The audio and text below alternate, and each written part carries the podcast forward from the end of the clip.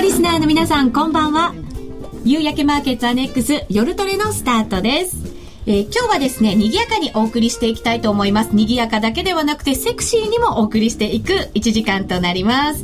まずはメンバーご紹介しましょう。トレードも恋もいつも元気な池田由衣さん。こんばんは。よろしくお願いします。そして深田真さん。よろしくお願いします。よろしくお願いします。そして FX トレードで最近何かと話題の、これ何回も言いますけどね、話題のサンクーさんです。こんばんは。よろしくお願いいたします。ユーストリームをご覧の皆様には映像も楽しんでいただけているんではないかと思います。ます目のやり場に困る1時間です。ぜひお楽しみください。さてちょっと為替が先に動いてますのでお伝えしていきますね。まずドル円が76円66銭から今68銭あたり、はい、そしてユーロ円で見ますと109円36銭から40銭あたりですから、えー、どちらも上に振らされたということになります。はい、サンクーさん、はい、見ていただいて、えー、あんまり動かなかったんで。あ思ったよりは。そうですね、うん、うん、今多分小売売上高アメリカのものが発表されたと思いますが、はい、まだちょっと手元に情報が入っておりませんので後ほど詳しい数字が入りましたらお伝えしたいと思います。予想ではプラス0.5%ということになっておりましたが、上に振らされたということですからもしかしたら予想を上回る内容が出てきたのか出てこないのかこの辺り後ほど詳しくお伝えしていきたいと思います。サンクーさん、はいはい、トレードしましたか？えー、まだしてない、ね、まだしてない。これからですね。はい、すね。サンクーさんいつもあれですよね。トレード指標が発表された後にそ、ね,、の動きを見ながら入っていくタイプの、はい、そうです、うん、そうすると今の動きを見ているとなんとなくどっちで行きたいかななんていうのはそうですね、えー、今日ずっとドル円下げてきたんであの上に戻ってくんだったら買いたいんですけど、うん、指標出てそんなに戻ってないですよね。うん確かに。10銭ぐらいいってまたちょっと下げてきちゃったんで、はい、うん、まだなんとも。なんとも、はい、この後また詳しくその辺も解説していただければと思います。えっ、ー、とリスナーの方からはユーロ円売ってみたとかいうコメントも入ってますね。はい相変わらず弱いというコメントもありますからもしかしたら小売売上高悪かったのかもしれませんね。ちょっとまだ定かではありません。さて今日はですね夜トレ夏の特別企画第1弾ということで FX 真夏の怖いお話をこのメンバーでお送りしていきたいと思います。よろしくお願いします。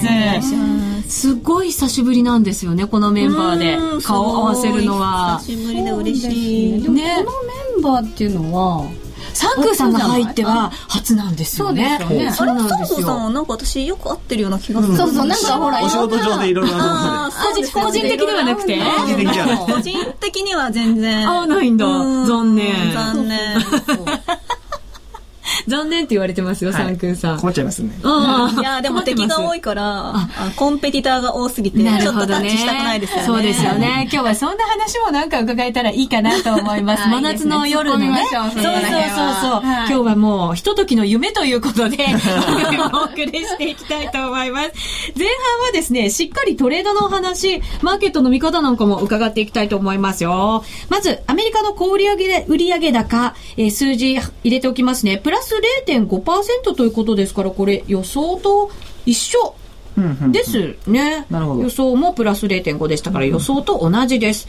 で、えー、自動車なんかを除く数字だとプラス0.5、こっちもプラス0.5。ただ予想はプラス0.3だったので、こっちは上回ってるということになりますね。はい、はい今のドル円が76円64銭から65銭。これドル円です。ユーロ円が109円38銭から42銭となります。え、ゆいさんともえさんは最近トレードもちろんやってますよね？えー、ドル円売りっぱみたいな。売りっぱみたいな。うん。介入も何のその？いや、介入の時はさすがに戻しましたけど。うんうんうん。介入の時は私はなかったですポジション。あそうなんですね。えー、サンクさんの介入の時は？介入の時トイレにいたんで。介入見逃しちゃったんで。頑張ってずっと介入来るのを待ってたんですけどトイレにいたんで。あ話題の、本当かっこいい話しようと思ったのにトイレの話が先に出ちゃいましたね。えっとサンクさんこれ日経新聞7月29日金曜日のえっ、ー、と一面に出てるじゃないですか、コメントが。ありがとうございます。かっこいい。えっ、ー、とですね、読みますよ。さまよう個人投資家というところでですね、出てるんですけれど。さまよさまよ、さまよってらっしゃる。さまよってらっしゃる。えー、円売り介入が入ったらすぐにドル買いだって書いてあります。1ドル77円台に突入した円相場、個人投資家の三空さん、かっこハンドルネーム31は、そこいらない。事件みたいですよ。そこいらなかった神経を尖らせる。普段は自宅で夜に取引しているが、介入があるとすれば東京時間と見て、うん、最近は昼間もパソコンの前に座る。へえ。いつも起きるのお昼頃なんで、午前中見てないんですけど、介入があるのはやっぱ午前中とか。そうですね。まあ僕もそうですけども、全般にあるんで。日本人って感じですよね。お役所仕事って感じですよね。うん、確かに確かに。でもトイレにいたと。そうなんですよ。こんだけ書かれて。え、トイレに行くときパソコン持っていかないの？持っていかなかったですね。節目 の時間だったんで、持っていけばよかったんですけど、ちょっと急だったんで。そうですよね。急だったんで。急、どっちが急だったんだか、階段が急だったんだか、トイレが急だったんだか、よくわかりませんけど。今日はじゃあそんなお話も、はい、えー、怖いお話の一つに入るんじゃないかと思いますので、ね、いろいろ教えてください。さあ、番組の中ではですね、FX プライムの選べる廃炉をもっと楽しむためのコーナーもあります。えー、電話で高野康則さんにお話つなぎまして、えー、いろんな来週の見通しなんかも伺いますので、ぜひ皆さん参考にしてください。えー、そして番組では、ツイッターや番組ブログでご意見、そして質問など随時受け付けております。皆さんからのコメントどんどん紹介していきますので、ぜひ皆さん書いてくださいね。一週間早いよねっていうのは何だろう？ん？サンクーさん、美女に囲まれると絶対負けるって書いてありますよ。トレードかな、うん、それとも人間？じゃなくて、色気に？いや、まあ、まあなんかちょっともう、もうこの時点でライオンの檻にこう入っちゃったみたいな感じで。肩がちっちゃくなっちゃいます。笑ってますよ、笑ってますよ。はい、さっきもなんかね、いじって、うん、いじってたんですよ。サンクさんと二人で。でもなんかサンクさん可愛いんだよね。可愛い。ね、反応とかが。ハンデル絶対逆らわないんですよ。そう。これ、ツイッターに載せたんですよね。ディレクターがツイッターににその時のいじられてる感満載の写真をですね、えー、ツイッターに載せてます。サンクさん、肩に力が入りすぎってさっき言ってましたけど。なんかあの、うん、コメントで、今夜はぼったくりバーからの生中継ですか？よくお分かりになりました。それそれそれ。おかしい。ぜひ皆さんも楽しいコメントを寄せていただければと思います。たくさんご紹介させていただきます。さあ、それでは番組進めてまいりましょう。え今日は FX 真夏の怖いお話なんですが、怖いお話の前に、8月に入っていろいろ FX の環境も変わってきたんで、その辺からああ、ね。舐めてるよね、アメリカ。世の中舐めてる。舐めてる？舐めてる。それは何？アメリカの国際の話？じゃなくて、その辺？その辺からなんですけれど、うん、なんか あのー結局、あれって、お家、QE3 に入るかどうかとかって、お家騒動で、うん、共和党と民主党がもうずっとやり合ってる完全に政治ですよね。で、結局、オバマの評伝っていうのが、うん、その、国債をすりま、すりまくった方が、うん、評伝にとってはフェーバーなんで、オバマは自分の身を守るために絶対やりたいんですよね。ただ、共和党は別に、やらなくていいでしょ？みたいな。ね、うん。うん、それでずっと喧嘩してるから、うん、もうなんかもうそれをそれに巻き込まれるので嫌だな。世界中が巻き込まれてますよね。そうですよ。でグリーンスパンがまたおかしなことに、アメリカに債務はないとアメリカの発行してる債券っていうのは、日本と中国とヨーロッパが買ってるんだから世界の債務でしょって言って 発言したら、ま、株式市場が暴落しまくってそれで、さすがに唖然とした。さすがアメリカっていうこと違うよね、みたいな。それは完全に舐められてますよね。しかも、オバマが、うん、その、なんかあの、アメリカの格付けっていうのは、トリプル A でないといけないんだって言って、今度は S&P をなんか取り締まろうとしてますからね。言われた瞬間すぐなんかイチャモンつけてね、2兆円間違ってる、2兆ドル間違ってるって言ってましたもんね。本当舐めた発言が続いてますよね。ねでも株持ってる人だって為替持ってる人だってね、たまんないですよね、こんな状況だと。日本の株持ってる人かわいそうですよね。全然関係ないのに急落しちゃって。本当本当。いや、でもね、日本株結構いいんですよね、実は。いいんだ。あの、アメリカの今、キャッシュリッチの企業って、キャッシュが、あの、米ドルで持ってるわけじゃないですか、ら、キャッシュが価値がなくなっていってるんで、キャッシュリッチ企業が売られてるんですよね。で逆に日本のキャッシュリッチ企業って今強強いっていうか相対的には強いです。だってにみんなが日本円、ドル売って日本円買ってるんだから、あの、円を持ってる日本のキャッシュリッチ企業って、いいですよね。価値が上がってるんですよね。価値が上がっていってるんですか。ね、あとね、中国のね、外貨管理国の政府系のあの、ファンドとかが、日本の株買ってるんで。うん。そんな情報が。あ、あの、情報っていうかもう、あの、C 法に載ってます。あなるほど。もうなんかね、関電とか、うん、あの、東電の株とか3%ぐらい買ってますよ。へえ、うん、関電とか東電とかなんだ。うん。はあ。多分ね、確かね、10%以上海外の、あの、投資家が買おうとすると、うん、あの、電力って、あの国策に関わるところになってくるんで、うん、規制とかは入る規制が入入りますよね。よね、うん、確か数年前にあの TI がチ,、チルドレンインベストメントだったかったかな、うんうん、それで確かあのそれ以上買っちゃダメってなりましたもんね、そうですよね。だって買い占められたら困っちゃいますよね。でも当然したらあの中国様々ですよね。もうあんなに株価下がっちゃって誰も買ってくれないし。マネーゲームみたいになってましたもんね。ね。うん。ねいまだにでも結構上がったり下がったりですからね。えー、サンクーさん、この間の対談とは相当雰囲気が違いますね。頑張ってって入ってますよ。小林さん。JFX の小林。ああ。ありがとうございます。なんか、かわいそうな人みたいな、ね。役得だと思いますけどね。美女に囲まれて。はい、ありがたいことですね。はい、ごめんなさい。キャッシュリッチの任天堂トヨタは年少安だよって書いてるけど、あの、任天堂とトヨタっていうのは輸出、輸出企業なんですよ、ね。言えてないですけど。非輸出系のキャッシュリッチ企業じゃないとダメですね、この場合は。サンクーさん、膝がガクガク震えてますって書きましたね。言わなくていいですから。深田さんかなり賢そう。全然ダメ。ダメだにゃん。かわいい。えー、どうですか？ユミさんは最近トレードは？いやなんかレバ規制もあって FX どうなんですか、25倍になってからやったんですけど、うん、つまんなすぎて。そうだよね。なんか。え今までどれぐらいでやってたんですか？ちなみに。あでも私は50とかですけどでもやっぱりなんか実感として相当違いますよね。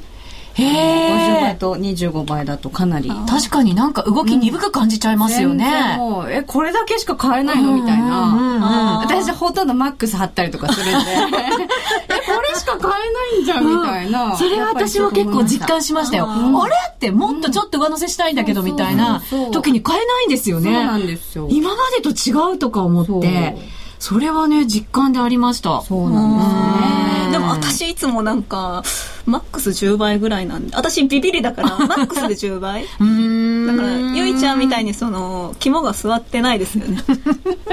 先生のように。肝座ってる言われてますよ。まあ、笑顔で何でも乗り切っていきそうですもんね、ゆいさんね。本当怒ったりとかしなさそうですからね。いやいや、そんなことないです。私、あの、はっきり物言うタイプなんで。うんうん、確かに。なんか、受け入れられないことはもうノー。ノーだし、おかしいと思ったらおかしいって。この間、この間っていうかだいぶ前ですけど、スッチいじめましたからね。スッチはい。飛行機の中で。はい、それは見物かもしれない。結構私ね、そういうのをあの、言うタイプなんですええー、はっきりと。はっきりしてるよね、ゆいちゃん。はっきりかっこいい。この間もうちに遊びに来た時に、うちの家の前に、で、小学生が、女の子がね、男の子にいじめられてて、うん、なんであなたたちそんなのいじめちゃダメでしょ？とか言って、怒ってて。正義の味方だ。小学生に、誰のお母さんですか？って聞かれた。全然関係ない。人の家の前で何やってるんですか、池田先生みたいな。もうなんか、おばあちゃん家に行く前の、私一人で歩いてた時の出来事だったんですけど、うん、女の子いじめてたかかわいそうだったから、なんかね、君たち女の子いじめちゃダメよって言って、うん、言って、なんか、なんでいじめてたのとかって言って、聞いた出したんだ。そう、そしたらなんか女の子ずっと泣いてて、こう、え、だってさ、とかって、誰々がなんとかでとかってみんな人のせいにし合ってて、いや、もうそういうのよくないからとかって言って、で、あの、先生に言っとくからとか私また言ったんですよ、そのこと。どこの小学校か聞いて。そしたら、なんか、誰のお母さんですか？って もうそのオチが最高すぎて、もうちゃんに話して。人の家の前で勝手なことすんのみたいな。番長かよみたいな。面白すぎる。えっ、と、昔の300倍が懐かしいですね。50倍とか怖い。やっても10倍。うんえっ、ー、と、三空さん、レバー規制、どうですか？関係ありましたか？僕結構逆に良くて、僕はあの漫画が貼っちゃうタイプなんで、うん、あの、ドカンとロスカットされると、口座が結構20%、30%太んじゃうというのを繰り返してたんで、まあ、25倍にすると結構浅めで切ってくれるんで、まあ、寿命は伸びたかなっていう気がしますね。はい、逆にね。はい、なるほど、ね、でもなんか、顔が可愛いのにやっぱり過激なんですね。うん、トレードの時は、はい。目が可愛い。目が可愛い。あ、もう見つめてあげてください。目が、なんかあの、星がね、こうなんか、少女漫画の星がこう入ってそうな目なんですよ。少女漫画の主人公が好きになるような顔ですよね。本当ですま、負けてる時相当に酔ってますけどね。そうなんだ。今日の企画はサンクーさん落とす回だったから。えっと、サンクーさん引いてるって。いやいやいや、そんなことないですよ。そうですよね。もう企画受けた時点でね、はい。あ、もう、いや、ガンガン来た感じでした。はい、大丈夫ですよ。あ、なるほど。はい。さあ、じゃあこの辺りで一旦 CM 入れまして、えー、本題に入っていきたいと思います。それでは、CM です。ラジオ日経の番組が、ポッドキャスティングで聞ける。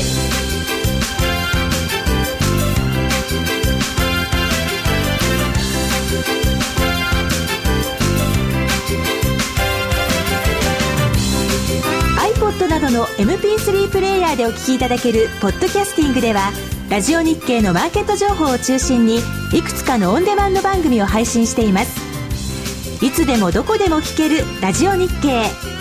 詳しくはラジオ日経のホームページをご覧ください。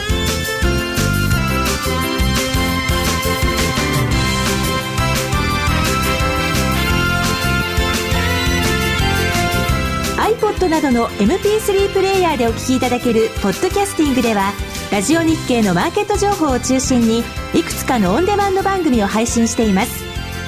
いつでもどこでも聞けるラジオ日経詳しくはラジオ日経のホームページをご覧ください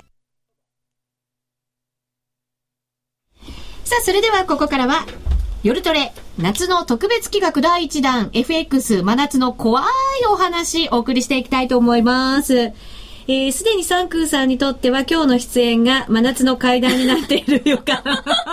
そんなことないです。引きつってる。震えてます。さあ、その、サンクーさんのじゃあ怖い話から、もちろん最近あったその怖い話、を聞かないといけませんよね、改めて。まあ、聞きたいと思ってらっしゃる方も多いと思います。うん、やっぱ介入がこう、すぐ来るものだと思ったんですよね。うんうん、あの、野田さんが、えー、野田野田大臣が、えー、断固たる措置を取ると、うん、もうだって、介入する2週間ぐらい前から結構介入関してはコメントずっとありましたよね。あの辺からずっともう不眠不休でずっと為替を見続けてですね、うん、東京時間に来ると思ったので、うん、僕大体いつもあの、朝までトレードして、午前中寝て午後から会社に行って、夜10時にまで相場やって、で、家帰って朝までダウやってっていう。で、午前中寝てっていう繰り返してたんですよ。でももう、午前中見ないといけないんで、ちょっと寝るの6時、9時だけにして、で、9時から。3時間だけ？そうなんですよ。で、寝たり起きたりしながら、見てるのをずっと続けている間にやられてしまったっていうのがまず一つ目ですね。まずそれが一つ目。はい、で、買いに来る前に、えー、ドカンと1日で650万負けてしまったことがあって、650、650万ですよね。650万ですね。これね、あの、うん、3回、大きくやられたんですけど、はい、あの、介入来る前に介入っぽい動きが何回も何回もあったんですよね。うん、なんか上に振らされたり下に振らされたり、なんだか結構嫌な感じでしたよね、上がったと思ってパーンって買ったらそこが天井で、うん、でも介入でこう1000万取ってやろうと思って1000万負け、近く負けちゃったんですけども、笑っちゃいけない。笑っちゃいけない。ポーンって買ったところが土天井で、うん、あーと思った瞬間にはもう40ピップしたとかで、で、500枚買ってたんで、もうマイナス200万みたいな。一瞬で一瞬でですね、もう本当ひどかったですよね。ゾッとくるよね。でも気持ち悪いですよね、それぐらい。僕全然気持ち悪くないんですよ。そうなんだ、ゆうきちゃん。私だったら吐くとも気持ち悪いと思う。いや、僕も半分吐きそうですね。とか 意味わかんない。いや、いいと思いますよ。ねそれぐらいこういける方が。そうか、白か黒か、赤か青か。はい、そうですね。一日でそのだけ負けちゃった日は、そのやり、その、そういうもので150万の負けを2回食らってしまったのと、あとは夕方からずっと下がり続けてて、えー下がり続ける過程で何品何品何品とやっていたら、おー350万まで膨らんでしまって、バツンと切られてしまったと。で、合わせて650万。負けてしまいました。普段、そのお金を使うとき物買ったりとかもそういう単位なんですか？いや、全然使わないですね。あ全然使わない。ええトレードしかしてないんで。あお金を使うのはトレードだけ？そうですね。ーじゃあ、例えば女性になんか500万の指輪とか買って、ないですね。そうそう 絶対ないです。ないないない。じゃあ買っといてあげればよかったですよね。確かに。確かに確かに。それはでもどうですか？その後の動きで、ちょっとは、ええ、あの、そっから先、うん、そっから先、ドル円もやっぱ介入が入った後は、ボラがすごい上がって、取りやすいんですよね、今。やりやすくなりましたよはい、やりやすくなねりました。。他の通貨そも。う。で、ユーロ、今ちょっとフランずっと手掛けてるんですけど、ええフランが昨日とかもドーンとこう上がってくれて、全部順張りで取れたんで、ん650は取り戻しました。今、今、そえそれを合わせてトントンぐらいですね。へえ。まあ、勝ってるか負けてるかって言ったら、まあ、トントンぐらいなんですけど、まあでも5、時から。650やられた時から考えると結構楽になりました。あー確かに。ね偉い。うん。偉いん。やられたら取り返せ。はい。目には目を。使いました。さすが。じゃあ寝られない数週間を、ね、2、3週間過ごしたことになりますもんね。ええ、本当ですね。ね本当使いましたよ。それはできるっていうのがやっぱりすごいですよ。ねポジションより睡眠ですよ、やっぱり私は。私も。確かに。疲れたら寝るのも無理。ねうん寝て忘れたいみたいな時もあるし。そうそうそうそううん6バーキ気持ちを切り替える方法って何かサンクーさん。ね結構僕寝て起きたらスッキリしてるんですよね。ああ、でもそうじゃないとやっぱりね。やっぱりトレードはできないかも。そうそうそう。うんあでも私そういうタイプじゃない。寝て起きても、うん寝て夢で見て、あもうなんかもううなされながら目が覚めるタイプ。私なんかあの、全然ダメなんですよ。そう思いちゃん繊細だから。そうなんだ。あ、じゃあこれは3対1に分かれるかも。私、このちょうど中間ですね。寝る前にもう忘れてるみたいな。早い忘れて。寝るみたいな。一番いいね。一番いいね。一番幸せと思う。えー私は寝ながらとりあえずうなされて起きたら忘れてるっていう。寝るときは、うわーんですよ。あ大体、あの、夢で相場見ますからね。ー確かで、に。途中で起きてポジション切ったりするの、やっぱり。あそう、なんかね、変な予感するときとかないですか？ありますそれありますパッて起きて見たらおお切っとこうとか。うん。大体なんか暴落する前ぐらいとかになんか大陰線がついてるのを見てパッと目が覚めてポジションバーって切って、そうするとなんか30分ぐらいからうわーとか言って下がってきたりするんですよね。そうなんですよね。逆はないんですよ。なんか、これからすごい儲かるぞっていう夢を見て、今からなんかポジションを取るなんて、そういういい夢は見ないんですけど。それないですよね。悪い時ばっかりかも。悪い時確かにだけですねうん。え、萌ちゃんはどうですか？怖い話。あ怖い話、うんあの実は知り合いのトレーダーこれも投資に関連するすごい怖い話なんですけど、うん知り合いのトレーダーと飲みに行ったんですよねであのその人も年間23億ぐらい買ってる人でで久々とか言ってこう席に座ったら天井から男の人の顔がビューって出てきて天井目が真っ赤なの。うん。それが、スーッとかって降りてきて、その男の人の背中に、スッて入って消えたんですよ。ええで、私、グーって思って、これ本当に怖い話になってますよ。超怖いリアル怖い話。見える系なんで。やだ、怖いと思ってえ。で、その後なんかあの、最近ちょっと運が悪いとか思いませんかって言ったら、うんいや、もう半年間全然トレード儲かってなくって、どうしてかわからないから教えてくれって言われて、いや、実は今、とか言って天井から男の人の顔が出てきて、落ちてきて、あの、あなたの背中に消えたんですってか、お前この野郎気持ち悪いこと言うんじゃねえとか言って怒られて、うん。で、じゃあ半年前に一番最後に会ったことって何ですかって聞いたら、いや、俺はトレードと不動産投資しかしてないから、うん。その、人と全然接することなんかないから、恨まれることなんか絶対ないって言うんですよね。うん。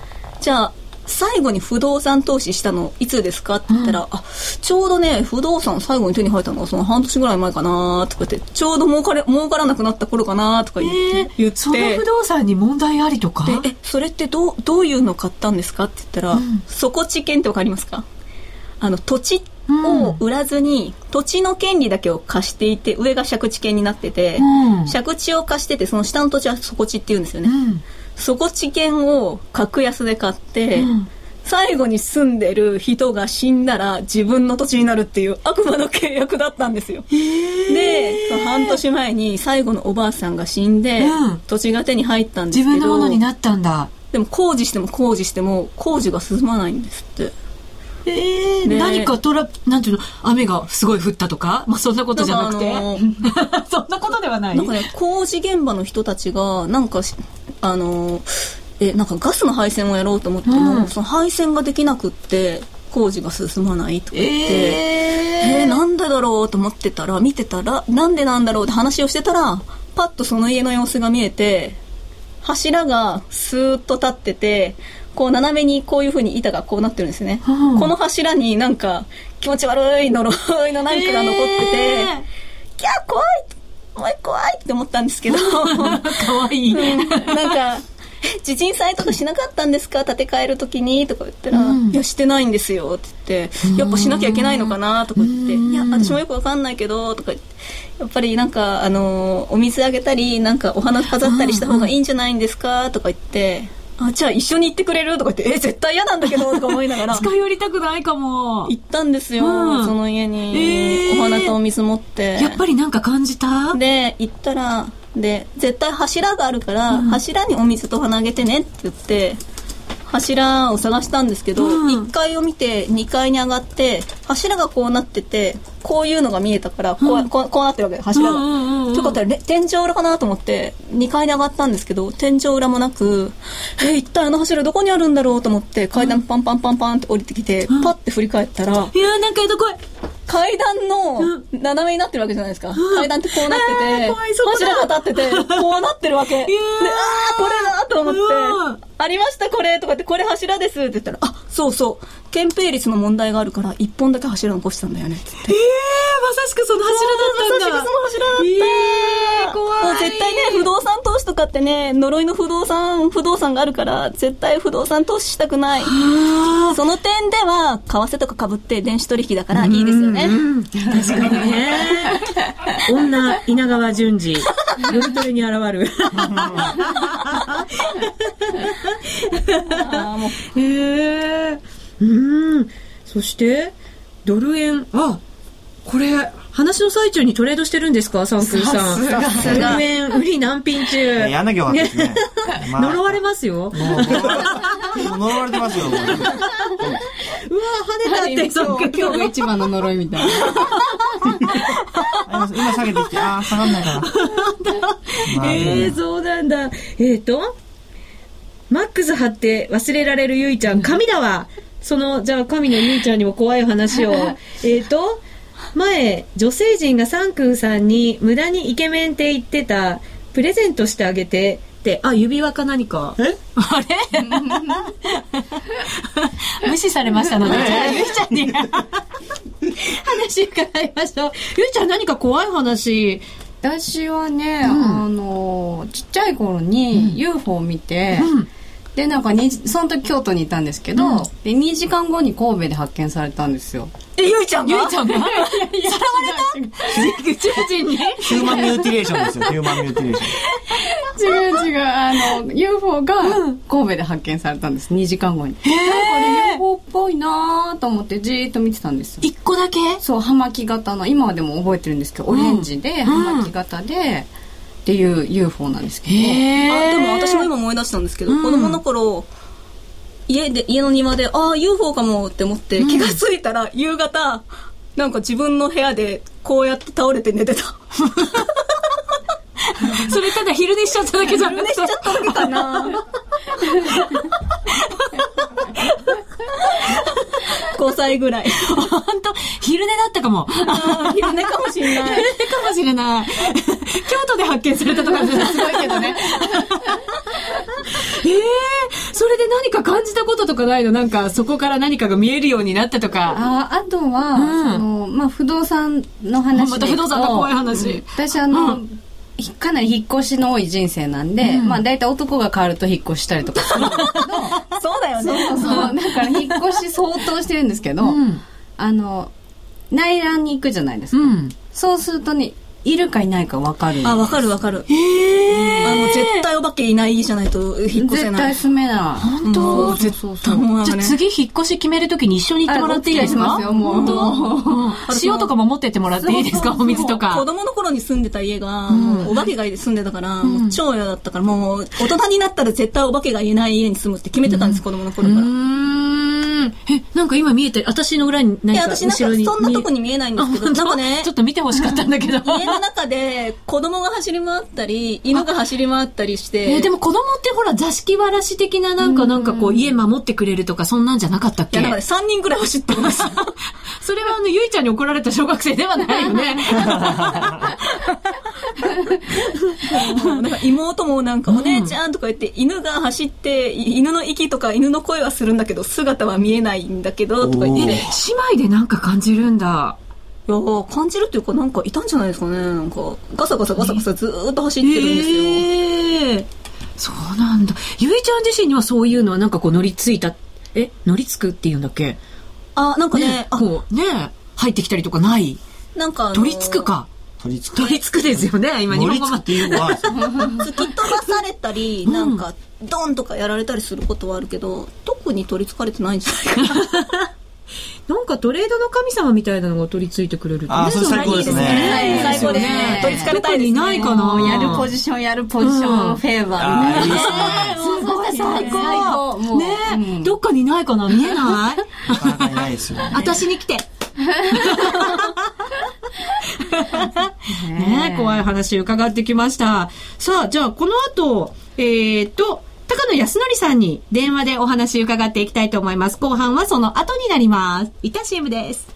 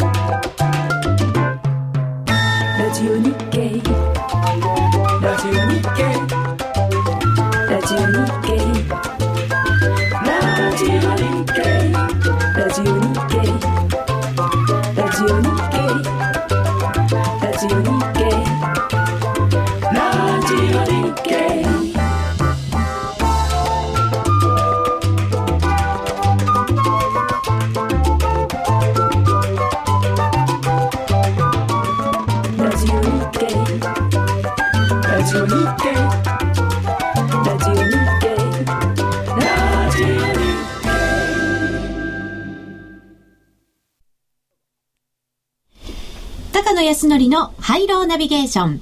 このコーナーは FX プライムの提供でお送りします。ここからは FX プライムの選べるハイローをもっと楽しむためのコーナーです。ナビゲーターは FX プライムチーフストラテジストの高野康則さんです。高野さん。こんばんは。こんばんは。どうぞよろしくお願いします。よろしくお願いします。高野さんも夏休みなんですよね。うん、まあ、そういうわけでもないですが。そういうわけでもないですね。はい。やっぱりマーケットが動いてるとなかなか休みづらかったりはしますよね。そうですね。まあ、もともとあんまりお盆に休むという習慣もないので。やっぱり暦通りですか？マーケット関係者は。暦通りというか、そうですね。あの、まあ、外資系の会社が長かったんで、どちらかというと年末に休むとかそういう雰囲気ですね。まとめて、はい、そこで取るっていう感じなんですね。はい、今日はいろいろお話伺いたいと思います。よろしくお願いします。えさて、選べる廃炉は、毎週月曜日に発表される基準レートから、金曜日の為替レートが円高、円安、どちらかになっているか、あるいは動かないかを予想するだけのシンプルな金融商品です。選べる通貨は、ドル円、ユーロ円、ポンド円の3種類、一口1000円からお楽しみいただけます。さて、まずは今週の結果です。今週は円高の週でした。ユーロ円は円高2.5円までが的中。円高2.5円ですと、ペイアウトは4.5倍でした。ポンド円に至っては、円高を選んだ方すべてが的中。円高3円ですと、ペイアウトは5.63倍でした。すごい。そして、ドル円は基準レート78円15銭に対して、判定レートは76円82銭で、円高1円までが的中。円高1円ですと、ペイアウトは4.5 4.10倍でした。そして、高村彩乃ちゃんが挑戦しましたワンタッチのドル円、円高の1.5円までが的中。あいのちゃんは円高1円で挑戦していましたので、見事1.84倍を的中させています。高野さん、改めて今週の相場なんですけれども、いろんな波乱要因ありましたね。そうですね、もう何からお話していいかわからないぐらいいろんな材料がこう、噴出してきたので。はい。まあ、一応順番としてはですね、あのー、まあ、先週末、えー、土曜日の朝、ニューヨーククローズ後に、えー、S&P が、えー、アメリカの国債のですね、格付けを AAA から AA プラスに引き下げと。まあ、これは一応史上初ということなので、はい、まあ、これが大きなニュースだったんですけれども。そうですね。世界を揺るがせた感はありましたよね。そうですね。ただ、現、実際はですね、私はそれほどこのこと自体はですね、大きなニュースではなかったんじゃないかとは思ってるんですけれども。それはあれですか？ずっと格下げあるかもあるかもみたいな話があったからということですか？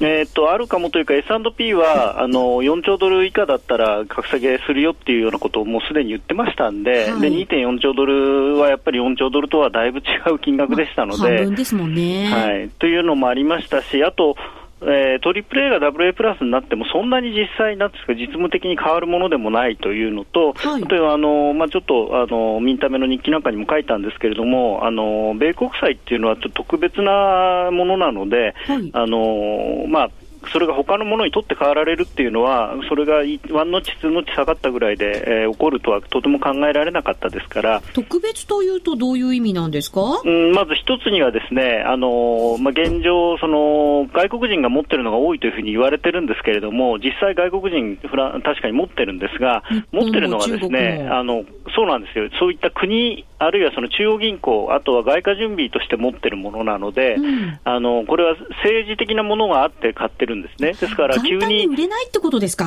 そう、あの、経済の原理だけで売るということではないので、えー、あの、自国の要するに自国通貨をのレベルを操作するために、えー、ドルを買っていて、その受け皿として米国債があるということですから、あの中国が急にじゃあ、その原高になっていいっていうことで、そのドルを売る、あるいはその米国債を売るっていうことをすれば、また話は別なんでしょうけれども、まあ、そういうのはありえないことですから。自分で自分の首絞めることに中国もなりますよね、そうすると。そうですね、昔、日本の首相でそういうこと言った人がいましたけど。いました、いました。はい、なるほど。日本もやっぱりでも売れないですもんね。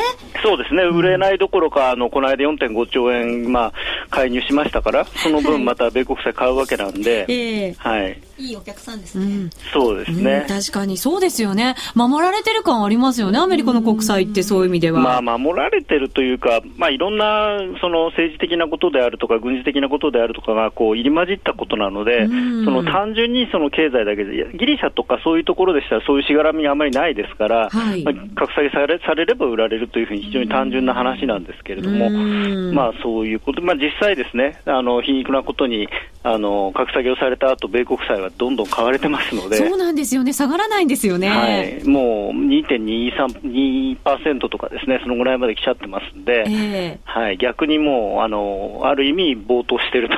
うん、はい、でも、為替、あと株のマーケットなんか見ると結構動いたなって感じはしますけどそうですね。で、それが、その、まあ、債券にとってはそれほど大きな影響はないんですけれども、やはり投資家心理を冷やすということになりますので、やはりその一番金ピカになっていたはずのものがですね、ちょっとこう、曇ってきたということで、あの、じゃあ他はどうなんだろうと。うん、まあ、とりあえずそのリスク回避という動きになりやすかったのと、まあ、あとは、その後のまあ FOMC なんかもあってですね、えー、あのリスク回避の動きはすごく進んだと、うん、いうことだと思いますね。そうですね。2013年まではアメリカはそんなに大きな動きはできないよっていう感じでしたよね。そうですね。で、あとは、まあ昨日のあのイギリスもそうだったんですけれども、えー、非常にそのみなあの各各国ともですねあの経済その見通しであるとか現状認識がものすごく悲観的になってますので、うん、これを見るとですねとてもその新規の投資をしようという雰囲気には多分なりにくいと思うんですね、うん、お金は逃げやすいですよね。そうですね。FOMC なんかでもあの際立って遅いとかですね経済成長が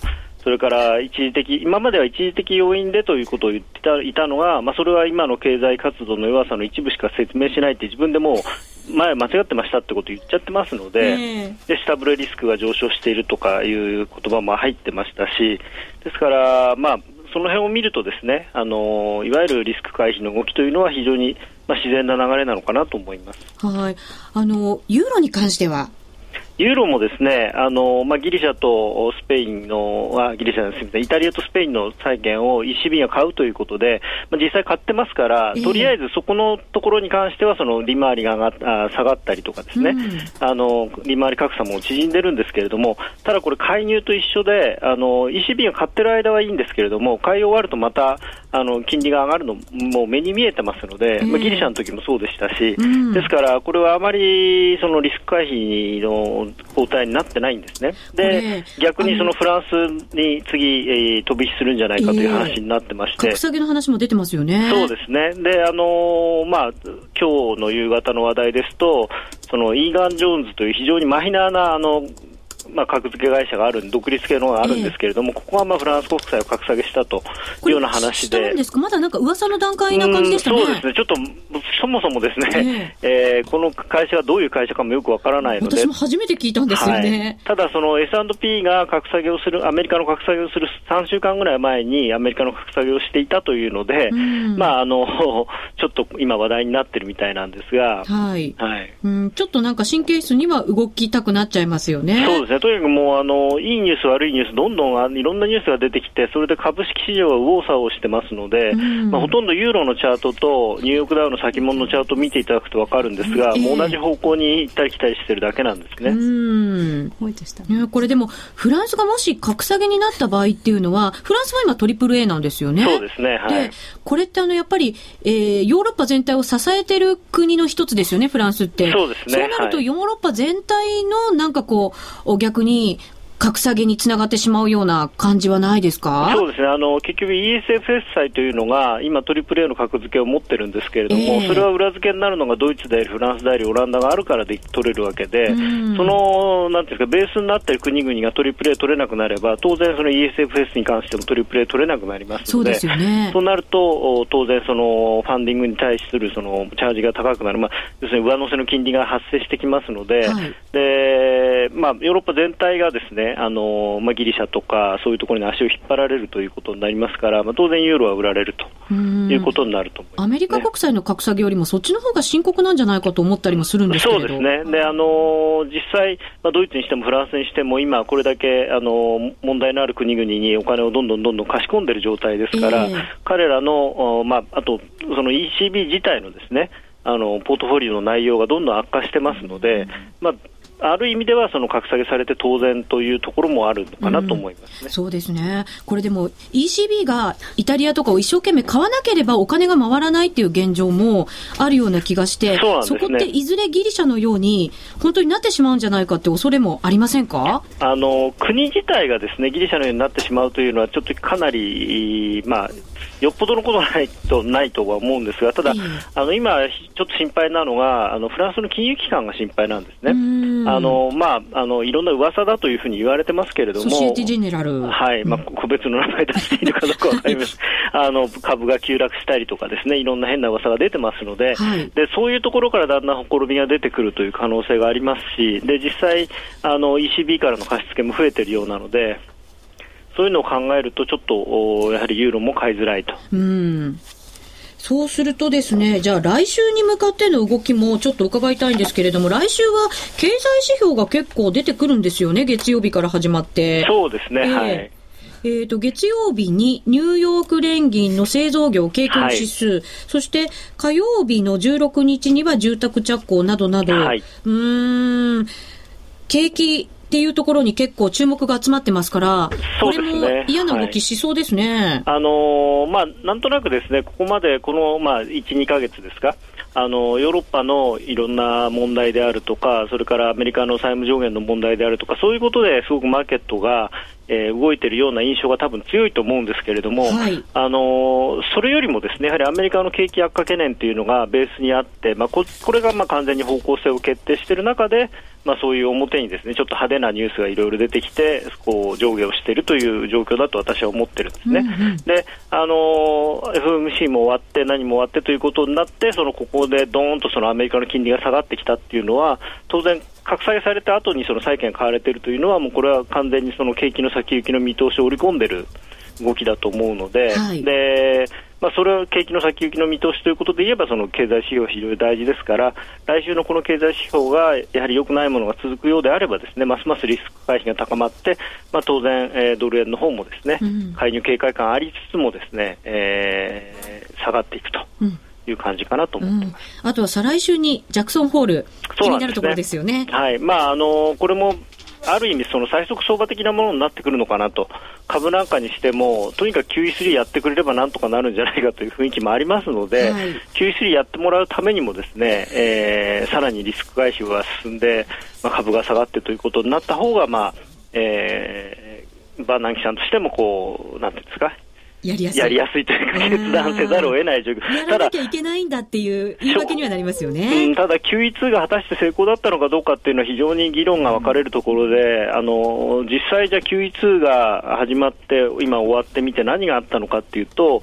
おほとんど何もないんですね、すね。ダウも別に上がってないですし、えー、はっきり言うと、金が爆投しただけで、うん、あの本当に余ったお金が全部金に向かっているというぐらいの勢いで、まあ、金とスイスですね、はい、ですから、あまりですねこれで QE3 やっても、また、まあ、金は2000ドル、2200ドルといくのかもしれないですし、えー、またドルスイスは下がるかもしれないですし、もしかしたらドル円は70円なのかもしれないですしということで、あまりその、いいことかどうかというのは疑問ですよね。はい。まあ、確か、確かにその株にとってももう中毒になってますので、じゃあこれ Q2 やらなかったらもっと下がってるだろうって言われたらそうかもしれないので。難しいところではあるんですよね。はい。はい。ありがとうございました。はい、えー、さて、夜トレでは、スタジオだけではなく、リスナーの皆さんにも、円高、円安を当てていただく参加型プレゼントクイズ実施しています。商品はというと、番組オリジナルチロルチョコランダム10個入りパックを差し上げております。そうなんです。今手元にあります。はい。今日持って帰ってください。はい。いろん、12個なんかできるらしいので、いろいろ。そうなんですよ。これをランダムに10個入りパックでお送りします。みんなの顔入ってるんです、ね、そうなんですよ。鹿内さん、鹿内さん来ちゃいました。鹿内さん来ちゃいましたか。あたりです。はい。えー、さて、前回の正解と当選者ここで発表させていただきましょう。先ほどもお伝えしました通り、結果は円高でした。全体では56%の方が円高を選んでいました。円高を選んだ方の中から厳選なる抽選の結果、番組オリジナルチロルチョコランダム10個入りパックは、大阪府のシルバーウルフさん、おめでとうございます。で他4名様にプレゼントさせていただきます。おめでとうございます。さて次回は来週月曜日8月15日のお昼の12時30分が締め切りです。15日お昼の12時30分が締め切りとなります。ご注意ください。えーシンプルに円高か円安を選んでいただくだけです。応募フォームやクイズの説明は、夜トレの番組ブログをご覧ください。高野康則のハイローナビゲーション。このコーナーは FX プライムの提供でお送りしました。FX プライム、えー、FX 取引なら伊藤忠グループの FX プライム。FX プライムは豊富な商品ラインナップと業界屈指のマーケット情報で、投資家の皆さんに安心してお取引いただける環境を提供し続けています。今月は、ラジオ日経で放送中の夜トレとの共同企画、夜トレのリスナーで、FX プライムの講座を開設した方には、番組特製のチロルチョコをプレゼント。また、8月は最大3万1000円のキャッシュバックチャンス。キャンペーンの詳細は、ラジオ日経の夜トレ番組ホームページに貼られているバナーをクリック。FX プライム株式会社は関東財務局長、金賞第259号の金融商品取引業者です。外国為替保証金取引は元本あるいは利益を保証した金融商品ではありません。為替変動、金利変動などのリスクにより投資金額以上の損失が生じる恐れがあります。投資及び売買に関するすべての決定は契約締結前交付書面をよくご理解いただいた上で利用者ご自身の判断でなさいますようお願いいたします。ラジオ日経の番組がポッドキャスティングで聞ける。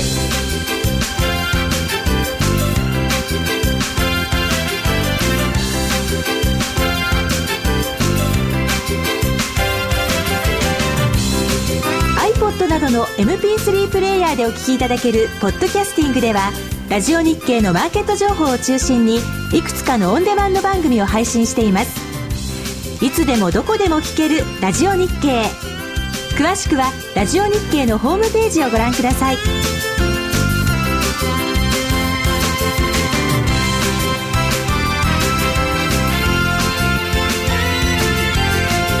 iPod などの MP3 プレイヤーでお聞きいただけるポッドキャスティングではラジオ日経のマーケット情報を中心にいくつかのオンデマンド番組を配信しています。いつでもどこでも聞けるラジオ日経。詳しくはラジオ日経のホームページをご覧くださいさて、ここからは後半です。夜トレ夏の特別企画第1弾 FX 真夏の怖いお話後半お送りしていきます。よろしくお願いいたします。まず最初に皆さんありがとうございます。ユースと同時接続1100超え。イエーイすごい夏休みなのにみんな見てくれてるんだ。嬉しい。ありがとうございます。さあ、そして、先週の夜トレのクイズでご応募いただいた方に、今までのトレードで怖い体験を書き込んでいただいています。はい。これをご紹介していきたいと思います。ぜひ、リスナーの皆さんも、ツイッター、あとブログなどに、えー、書き込んでいただきたいと思います。まずはいただいたものからご紹介していきますね。よい山さんからいただきました。えー、介入がなければ、数十万の評価損を抱えていました。ようやく解放されました。うん、よかったねそういう方も多いかも。もしかしたら。抱えてるのが一番辛いですよね。辛い。そう。で、なんとなく欲というか、こう戻りそうに見えたりとかするんだけど、でも後から見たら絶対戻らないチャートだったりとかして、そう、ね、ポジション持ってる時って意外になんか見誤ったりしませんか？いっぱいありますね。サンクさんでもある。いっぱいあります。萌えちゃんでもある？私なんかもう怖くなったらすぐに投げる。ダメなの。それ、それがでも一番なのかもしれない。ネズミの心臓？猫の心臓？スズメの心臓？ネズミちっちゃそうだな、心臓。なんか、とりあえず気が弱いみたいな。はい。えっ、ー、と、ポンコツさんからいただきました。えっ、ー、と、ダミーで貼り付けておいた注文が、いつの間にか約定していて、しかも、枚数も間違ってた、多めに。うわあそうよくありますね、うん、うん、私もいっぱい注文入れてて、忘れてる時あるんですよね。うっかり。寝て起きたらよくわかんないポジションが出てたりとかありますね。そううん。そう。これは怖いかも。私なんか、あの、ネットの環境が悪い時に、うんこうクリックしてもあれ？動かないなとか思ってて、うん、なんか10分くらい経ったらそのクリックした回数おも自分が思った以上にポジション勝手にミステリーポジション発生みたいな。うん儲かればラッキーだけど、うん、絶対やられますよね。そういう時わけわかんない時。そう。パソコンの不具合ってなんか頭にきますよね。一番嫌ですよね、うん、殴りたくなりますからね、画面。殴っちゃえばいいですよ。あ、殴りますか？殴りますね。あらららら。男らしい一面も。かっこいい。あんまよろしくないですけど。よろしくない。いやいやいや、殴りますよね。私も殴ります。まあみんな殴りますよ。殴りますよね。殴ります。そう。バカって言ったりしますよ、はい、パソコンに向かって。かわいまあ、ストレス解消ですよね。はい。チェブラジオさんからいただきました。ありがとうございます。1歳の甥っ子が私のパソコンのマウスで遊びながら、おお、成り行き注文をしていたこと。えー、すごい。でもすごいこれ。相当焦ったけれども、トレードは成功していたので、アンパンマンのおもちゃをあげましたって。おいっ子の将来はきっと大物投資家。うん、おいいですね。ね感性がいいかも。いいですね。うち、に来て、おいっ子さん。ゴールドラッシュさんからいただきました。朝起きて日経新聞を見たら、保有株の会社が倒産とのでっかい見出しを見た時です。うんこれは怖いかも。あそれ怖いですよね。でも倒産しそうな会社ってなんとなくわかるから、みんなに買うな買うなとか止めるんですけど、それでもなんか喜んで買う人もいます、ね、確かにね。うちの父親がね、いつもね、ジャンク株買うんですよ。1円のやつ。1円の株買って、マニーゲーム的なやつを。電話してきて、うん、2円になったら売っといてくれや、とか言って、出かけちゃうんですよね。お父さんかっこいい。で、出かけてる間に倒産して、本当の紙くずになって、電話がかかってきて、うん、悪かったな、とか言って、金なくなったわ。お前の学費ないから何とかしといてくれ、みたいな。父お父さん嫌いみたいな。萌ちゃんなんか焼けたって書いてある。なんか、うん、やっぱ夏は楽しいですからね。日焼けもしますよ、ねうん、そうですよね。飲みの心臓って言うんだよって書いてあった。飲みね。ネズミじゃなかった。ネズミでも猫でもスズメでもなく似てるけどね。さらにちっちゃかった飲みだ。まだちっちゃいんだ。そうだそうだ。でも、ライオンでしょとも書いてありますよ、萌ちゃん。え？ライオンでしょって。ライオンハート？うん。うんそんなことないの。うん。そんなことないんだ。恥ずかしい。えっと、この前、注文の枚数の桁、間違えたことある。あ、これは、ありがち？あもしかして、サンクさん、はいはい、どうですか、今まででなんかこうトレードの時の間違いでゾッとした。まあいっぱいあるんですけど、ええ、先々月ぐらいも、あの、ドル円で120枚売り入れたんですよね。うん、で、その、売り入れた後、まあ、うまくいかなかったらまた難品するんですけど、難品した時の枚数が、120枚じゃなくて間違えて480枚入れちゃって。ええー、すごい間違い。そうなんですよ。恐ろしいんですけど。ね、あれおかしいな、含み損すごい勢いで増えるなと思ったら、240枚持ったはずが600枚売り持っていて、うん、で、また上がっちゃいまして、うん、どうしようかなと思ったんですけど、その状態で上行ったところで120枚入れたところで、対して、あの、枚数増えないんで意味ないんで、もう一回480枚入れたんですよね。そしたらそのまま上行かれて、バツンと切られちゃったっていうことが一回ありましたね。あと、大昔だと、あの、先物、日経先物のラージで、えー、20枚、大引けにポジションを取ったんですけど、買い取り間違えてて、うまくいけばプラス、えー、それで結局日経が、えっ、ー、と、400円ぐらいギャップダウンしてて、で、プラス800万になる予定がマイナス800万になってたっていうのがありましたね。すごい笑顔で話す話、ええー、何十回でもこの話してやろう 元取るぐらいまで話しますからね。確かにね。はい、話して元取れみたいな。はい、そうです。でもなんか、為替はシンプルだからいいですよね、間違い方が。えー、うん、確かに。えっ、ー、と、サンクーさんは頭に来てマウス壊しまくるんで、秋葉でマウス山ほど買ってくると聞いたことがある。えー、今ツイッターでも書いたんですけど、えー、まあヤフオクとかでも買うんですけど、デルの中古のマウスってまとめてこう売ってるんですよ。中古のマウス、はい、でデルの中古のマウスですね。最初からついてるあれなんですけど、うんうんうん、であれ大きいから握りやすいんですよね、うん、で1個300円ぐらいで売ってるのを10個ぐらいもう桶に入ったやつ全部こうバッと買って買ってきちゃいますね。そんなマウスばっかり買ったら何者だこの人はと思われますよね。いやまあ結構。この好きなのかな、マウス。並べで楽しんでるのかな、的な。まあマウスとあのキーボード消耗品なんで、結構僕頻繁にメインのパソコンとか1年で壊れちゃうんで。へえ。使い、使い倒してるんで、はい。ああ、でも毎年パソコン買います、私も。うんうんうん。そうなんだ。え、ゆいちゃん。私は買わないです穏やかにね。はい。さあ、そろそろ番組もお別れの時間が近づいてきちゃいました。ここで FX プライムからお知らせです。9月2日金曜日に、もうすっかりおなじみになりました、雇用統計ナイトを開催されます。